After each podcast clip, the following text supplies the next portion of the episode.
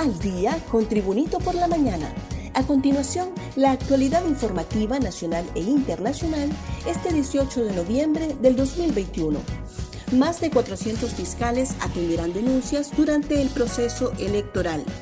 El Ministerio Público pone a disposición de la población a más de 400 fiscales a nivel nacional para atender denuncias por delitos electorales y delitos comunes durante, antes y después del proceso electoral general.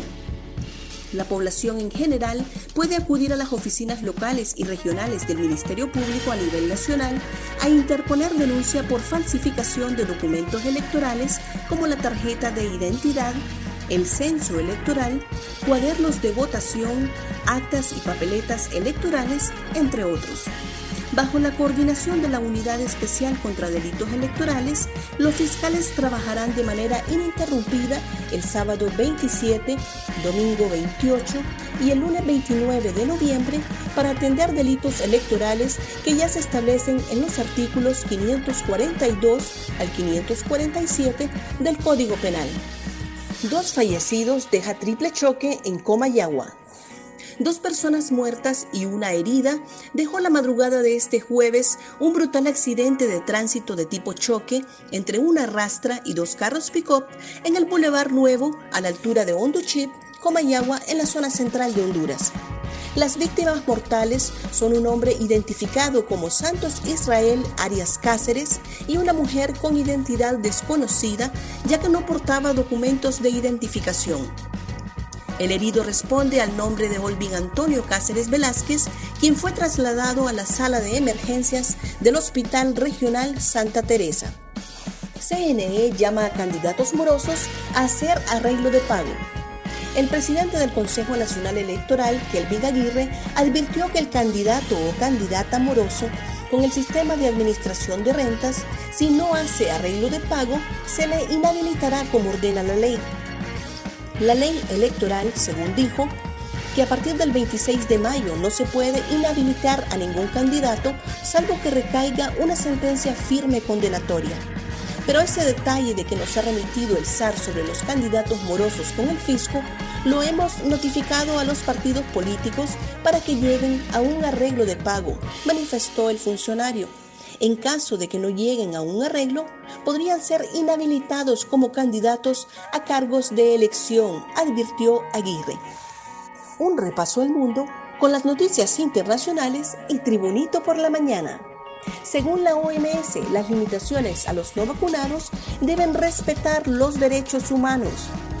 El uso de certificados COVID para limitar el acceso a espacios públicos debe tener en cuenta circunstancias locales y también los derechos humanos, destacó hoy la Organización Mundial de la Salud en respuesta a una consulta sobre el actual confinamiento para los no vacunados en Austria.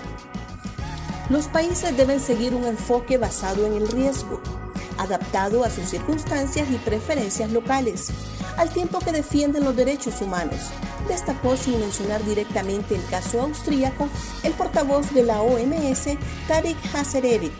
La clave en el uso de estos certificados es si la gente tiene acceso adecuado a vacunas y pruebas, añadió el portavoz.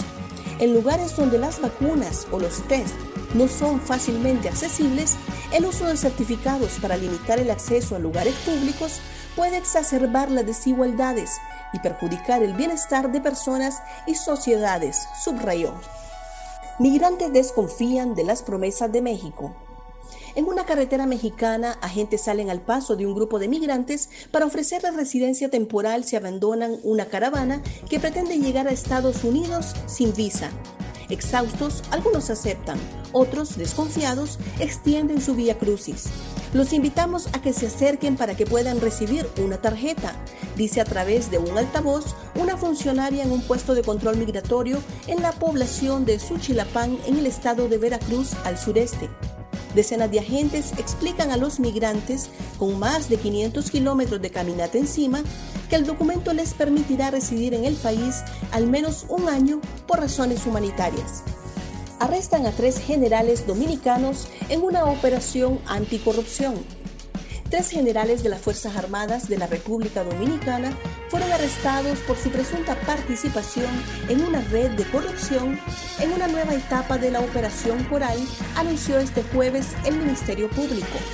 Los tres generales son Juan Carlos Torres, ex jefe del Cuerpo Especializado de Seguridad Turística, Julio Camino de los Santos Viola y Bonagers Reyes Batista, en el expediente, llamado Operación Coral 5G, también están involucrados siete militares de diferentes rangos, entre ellos dos coroneles.